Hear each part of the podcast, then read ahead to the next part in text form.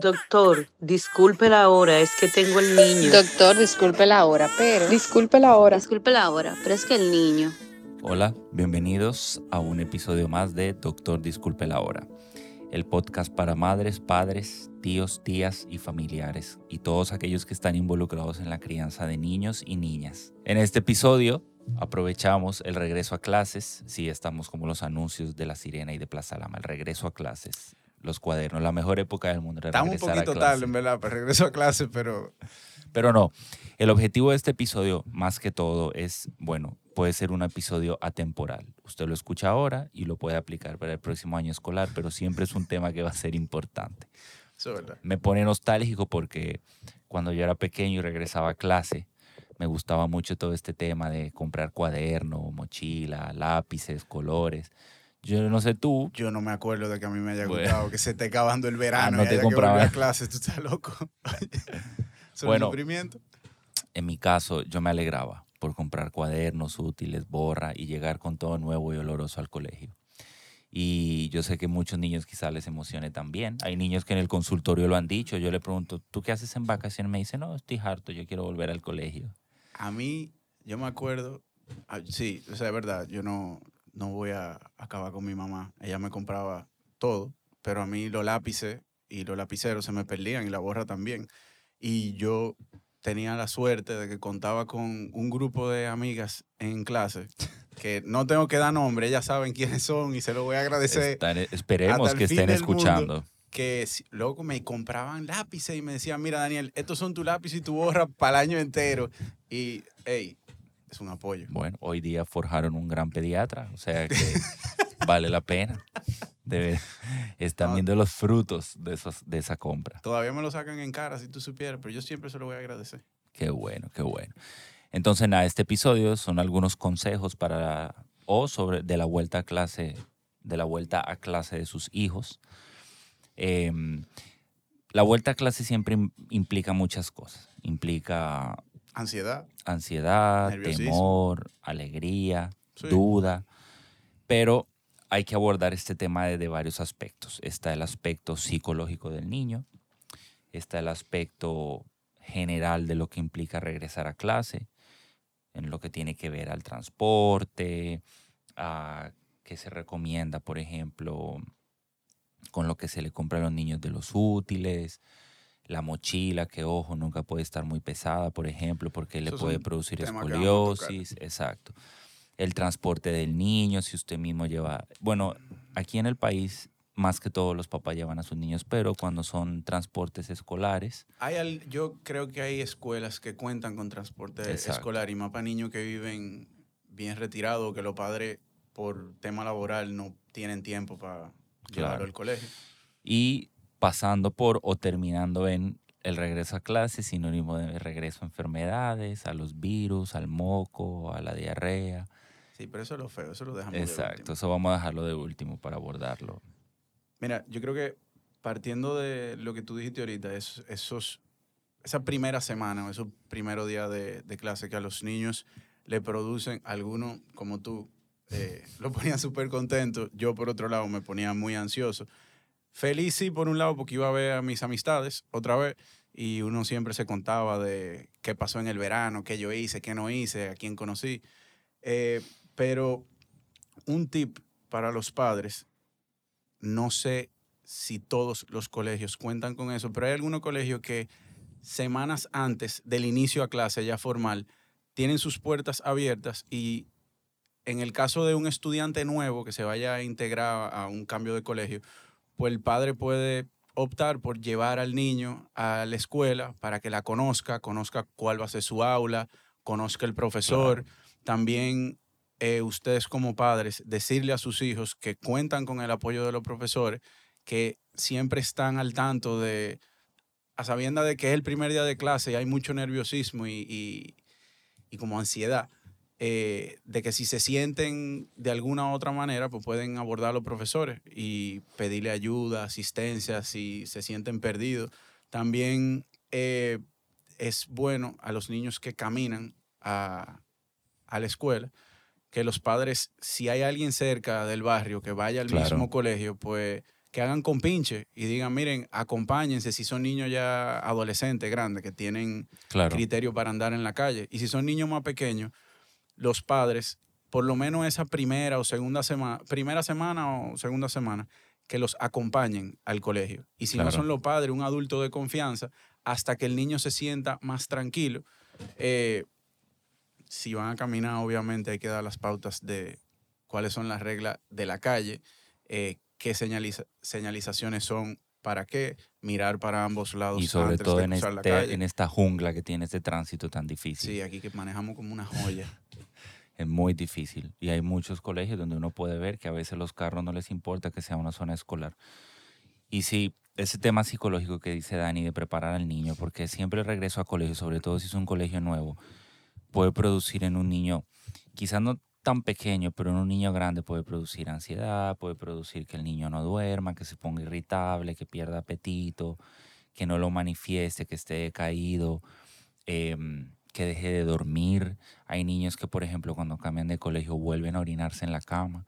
Siempre todo ese tipo de factores es bueno tenerlos en cuenta al momento de que un niño vaya a regresar clase y ojo, si lo van a cambiar de colegio.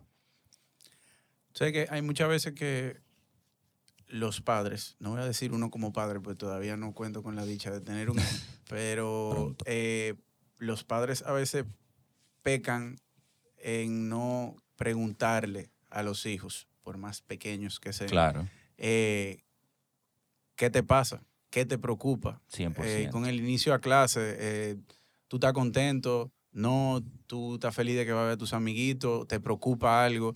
Esa pregunta llega muy lejos eh, del punto de vista del niño, porque se siente eh, querido, siente preocupación por parte de, de- de su papá o de su mamá para con qué va a pasar mañana cuando yo vaya al colegio. O sea que esa preguntita nunca está de más. Claro, no, y saber, siempre, ojo, paréntesis aquí, y poner un, un- un highlight. Siempre hablen con sus hijos cuando lleguen a la casa, pregúntenles. Nosotros en la consulta, usualmente a los niños más grandes siempre les preguntamos cómo va el colegio, cuál es tu materia favorita, cómo se llama tu mejor amigo, te gusta, no te gusta, estás aprendiendo, qué aprendiste hoy, porque yo sé que la vida tiene mucho ajetreo. Y yo sé que a veces los papás tienen problemas, problemas de dinero, problemas en el trabajo, problemas en la familia, problemas de pareja, pero ese momento con su hijo es importante porque primero usted le está dando un seguimiento al niño de cómo va su vida escolar y segundo, su hijo siente que usted está pendiente de él y que su- la- lo que él tenga para decirle es importante. Entonces, ojo, muy buena anotación eso y tenerlo siempre presente. Tú mencionaste algo ahorita eh, muy importante y es el uso de la mochila. Eh, Exactamente. En realidad en los colegios no hay un control con, con lo de la mochila y el, el peso de los libros. Eh, hay escuelas que cuentan con más de un nivel, que tienen escaleras y hay dos opciones. O hay mochila de, que se cargan al hombro o hay mochila de ruedita. En el caso de los niños que utilizan mochila al hombro, lo ideal sería que el peso de la mochila no pase del 10 o al 20% del peso del niño. Claro. Y en el caso de los libros más pesados, pues trata de tenerlo al centro de la mochila y los padres tratar de crear la rutina de revisarle la mochila a los niños, por lo menos a los pequeños, porque ya después los adolescentes, a ningún adolescente le gusta que le pregunten qué va a hacer, cómo lo va a hacer, ni, ni, ni qué tiene que llevar en la mochila. Todos lo sabemos, todos pasamos por ahí.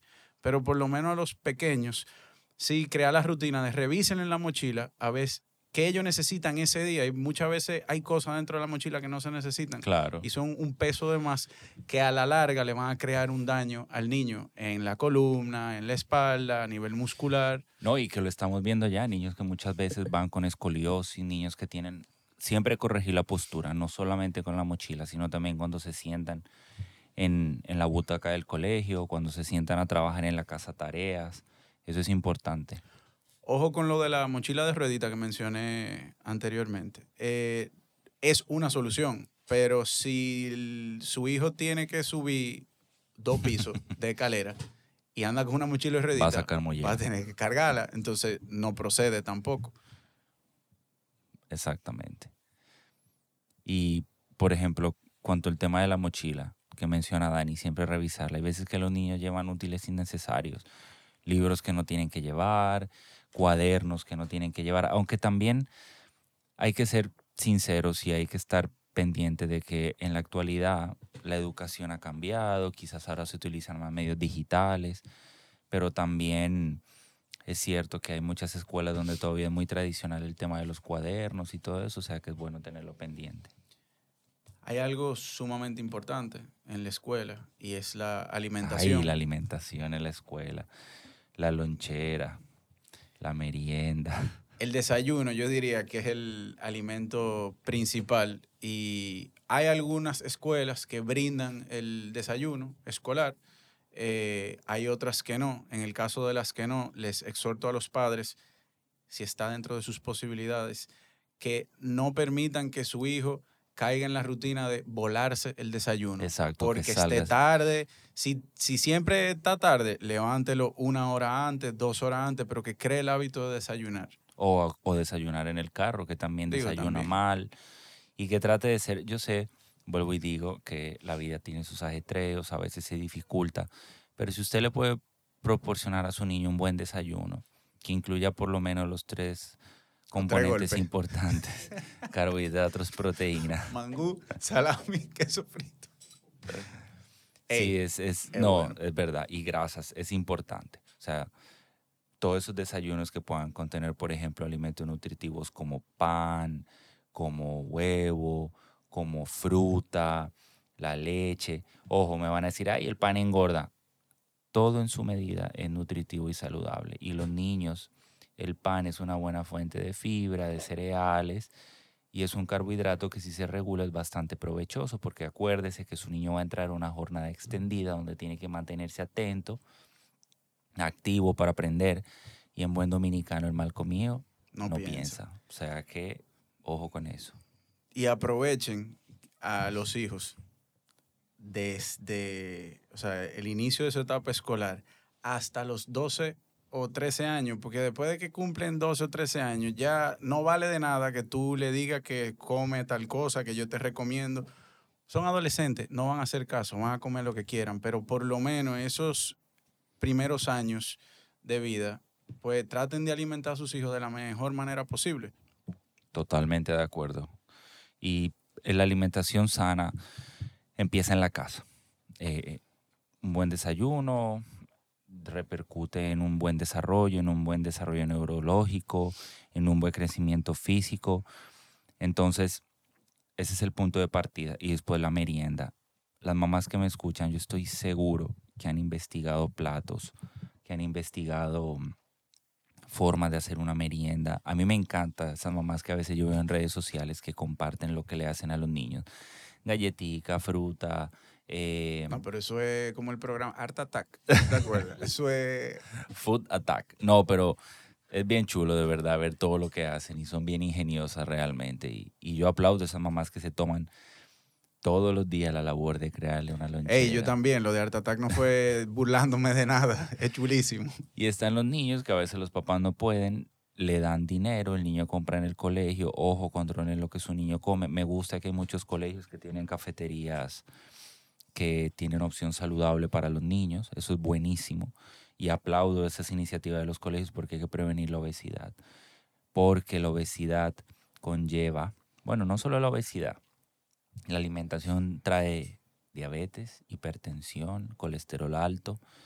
Eh, en la consulta a mí me encanta, por ejemplo, que con el doctor Herrera siempre uno le hace esa charla a los pacientes. Y es una charla de esa es 20 buena. minutos, pero Sí, es la pero- mejor charla. Sí, pero los pacientes de nosotros, inclusive lo usamos hasta de amenaza. Le digo, mira, yo estoy hablando contigo hoy, pero si tú sigues en esto, el doctor Herrera que va a hablar contigo la próxima consulta. Y es muy buena esa charla, de verdad que sí. Y, y eso ayuda y crea conciencia. Hay muchos niños en el consultorio que ellos mismos dicen, doctor, mire, usted habló conmigo y me gustó eso. Y después van comiendo sano. Los papás te lo dicen, mire, doctor, rebajó 10 libras, 20 libras, felicítelo. Y sí, hay que felicitarlo.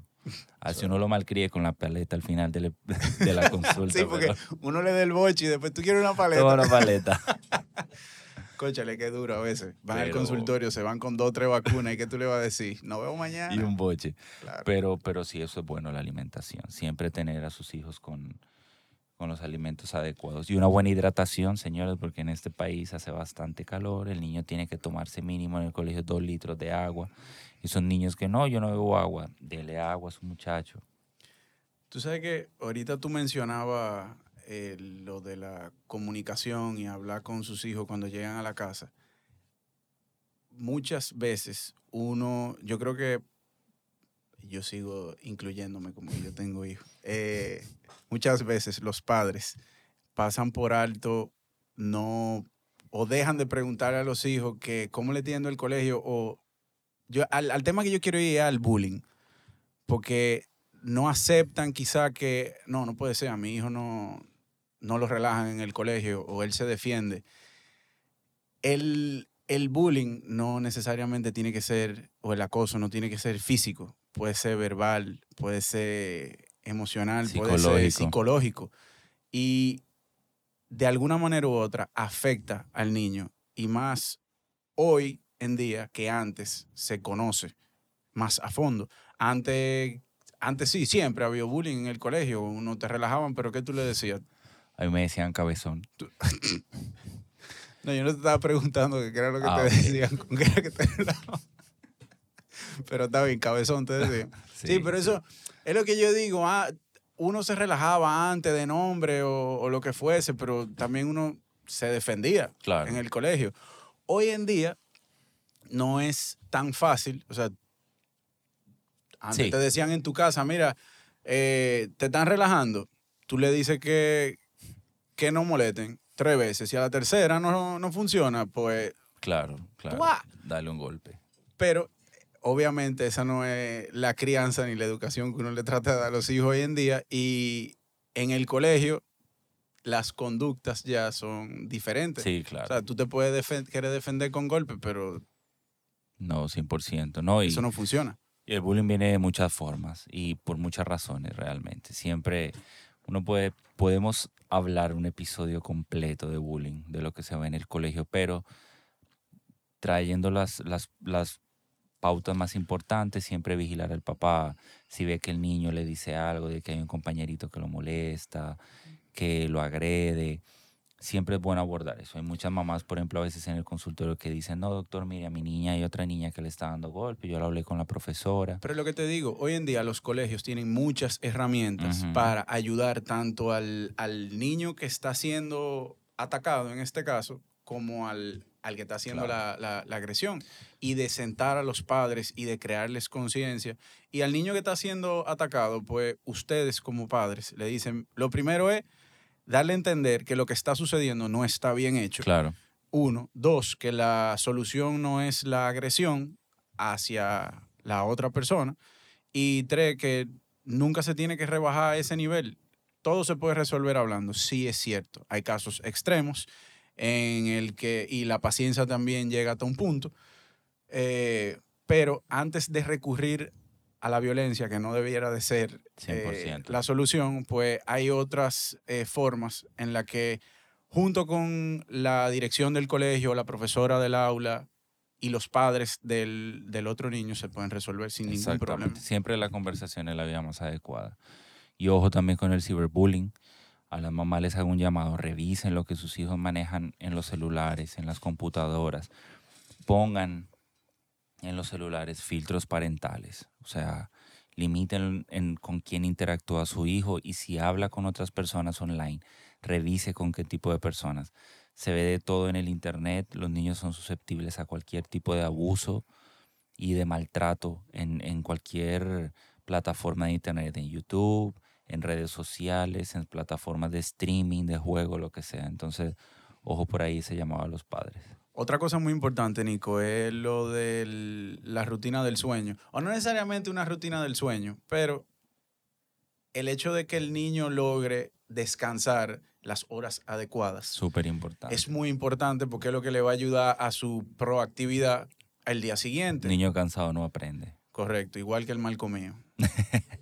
Y Exactamente. yo sé que hoy en día los padres, eh, más los niños pequeños, también nacen con con las rutinas de sueño. O Sí, sea, sí, sí, la controlan bien de cerca. Bastante. Y por un lado es, es bueno, pero si por alguna razón o hay una actividad extracurricular y el niño se pasó de hora, no importa, no pasa nada.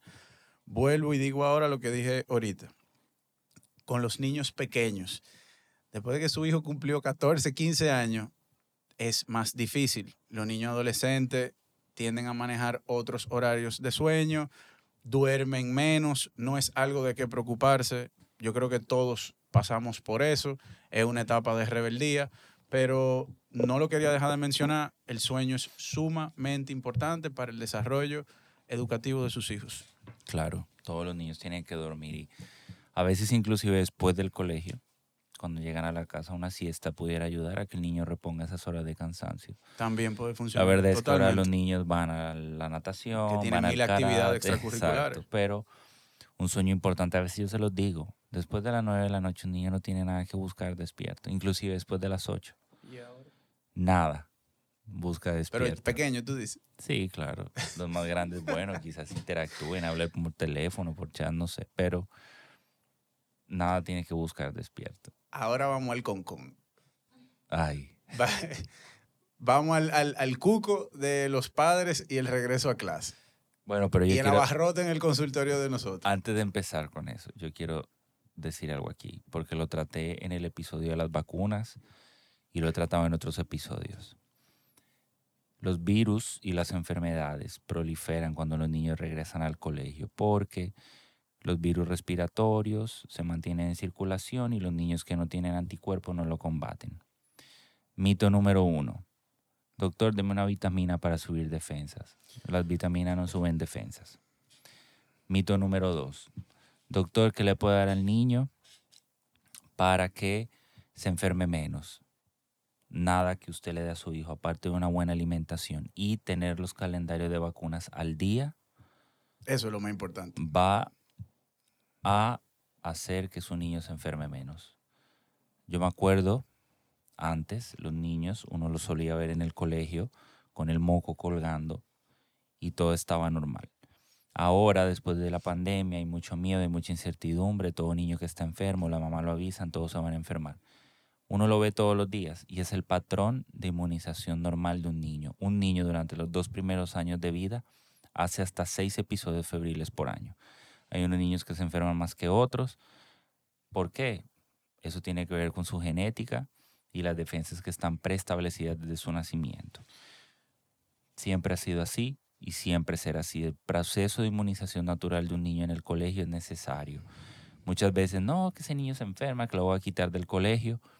Tenga presente que si usted quita a su hijo del colegio porque se enferma, le está privando de un proceso de aprendizaje sano y normal. Aparte de que le está creando una burbuja. es, lo mismo, es lo mismo que cuando llegó el COVID y los niños se pasaron dos años sin ir al colegio, entraron al colegio y todo el mundo enfermo. El colegio es súper importante, sobre todo desde las etapas más tempranas de la vida del niño, porque se desarrolla el ámbito social. Y para bajarlo a un nivel científico, el desarrollo del niño, de su personalidad y de su habilidad para relacionarse con el medio empieza con la socialización con sus iguales. Empiezan los niños a abrazarse, a compartir juguetes, a compartir comida, y por ahí vienen los virus, pero ese compartir es necesario para que neurológicamente el niño se potencie y se desarrolle. Y ojo con eso, eso de, no estoy diciendo aquí que digan después que el doctor Velasco dijo en el podcast que manden a los niños con fiebre al colegio, no, no es eso, pero los niños se van a enfermar, los papás tienen que estar preparados para eso, tomarlo con calma, siempre comunicárselo al pediatra cuando el niño está enfermo y los brotes que pueden haber. Ojo, los más frecuentes son los virus respiratorios, pero también a veces hay virus que pueden producir diarrea. Hay niños que, sobre todo los más chiquitos, vienen virus, por ejemplo, el enterovirus, que se transmite por vía respiratoria, da mucha diarrea, o a veces las personas que, ojo, hay, hay profesoras que tienen que cuidar a muchos niños, quizás ayudando, cambiándole el pamper a uno, no se higienizó bien las manos, puede transmitir ese mismo virus a otro y producir diarrea, eso Lo sobre todo en guarderías. Los mismos niños también en la guardería que agarran un juguete, se lo pasan. en- Exactamente. o sea, Exactamente. Y eso es un proceso normal, eso es un proceso que uno espera que ocurra, pero es un proceso necesario. yo creo que hay un, hay un término que yo creo que ya todo el mundo se lo, se lo sabe de memoria, y es lo de inmunidad rebaño, después de la pandemia. En el colegio, esa etapa escolar del niño todos los años va a ser lo mismo. El niño va a entrar a la escuela y se va a enfermar. Es la única forma de que el niño crea anticuerpos. No tomando vitamina, como dijo el doctor Velasco ahorita. Claro. ¿Entiendes? No buscando darle un medicamento para que no le vaya a dar eh, un proceso viral o infeccioso. El niño se va a enfermar, no importa qué. Y los niños, usualmente, entre el, año de edad y los cinco años, se van a enfermar constantemente. Ahora, ¿qué pasa con, con ese niño que los padres llegan desesperados al consultorio y dicen, conchale, doctor, eh, mi hijo no sale de un moco o no sale de un catarro, yo no sé lo que yo voy a hacer. ¿Qué vas a hacer? ¿Qué pasa? Cuando el niño se enferma y pasa por ese proceso de 7 o 10 días y resuelve el virus, las defensas de ese bebé quedan por el suelo. Entonces, uno, volví, me integré en el mambo de los padres. Ustedes lo mandan al colegio con la defensa muy bajita y en el colegio hay más virus, hay más bacterias. Entonces, ¿qué él hace? Vuelve y agarra otro virus diferente y sigue con el mismo proceso. Y por eso da la impresión de que el niño nunca se mejora. Totalmente. el, el niño que pierda tres o cuatro días más de clase de lo que haya perdido por el proceso viral, no importa, déjenlo en la casa a que coja un poquito de fuerza, que el sistema inmune recargue y ustedes lo mandan al colegio y van a notar la diferencia. Claro, claro. Y siempre dándole una buena alimentación, un... A veces hay muchos pediatras que les gusta recetar vitaminas en el consultorio usualmente, pero bueno, ya hemos dicho, o sea, unas vitaminas no van a prevenir que el niño se enferme. Y lo que sí es, claro, ustedes le pueden enseñar si su niño es grande, cuál es medida de higiene, que siempre se lave las manos antes de jugar y después de jugar que siempre que vaya a compartir con compañeritos esté pendiente, eh, a que por ejemplo si se cae algo al piso no metérselo en la boca. Los niños más grandes lo van a entender. Créele el hábito de que tan pronto llegue a la casa se bañe y se cambie, sobre todo si hay niños o hay bebés en la casa, porque esos virus del colegio van a ir a los bebés. Siempre uno lo ve así. Si el hermanito mayor se enferma, el, el menor es casi seguro, porque lo cargan, porque lo besan entonces, ojo con eso, es algo que uno no puede prevenir, que perdón, que uno puede prevenir, pero no puede evitar. Claro. O sea, ojo con eso y es un proceso normal. En conclusión, eh, las enfermedades que se contraen en el colegio, no hay vuelta con eso. No hay forma de esquivarlo. Va a suceder. Va a suceder, pero afortunadamente la gran mayoría se pueden tratar y facilitará que el niño se reintegre a su vida escolar. Yo espero que el episodio de hoy haya sido eh, de provecho. De provecho, informativo y que les ayude. Eh, los esperamos en un próximo episodio. De Doctor Disculpe la hora, yo soy el doctor Nicolás Velasco. Yo soy el doctor Daniel Ariza. Bye bye. Chao.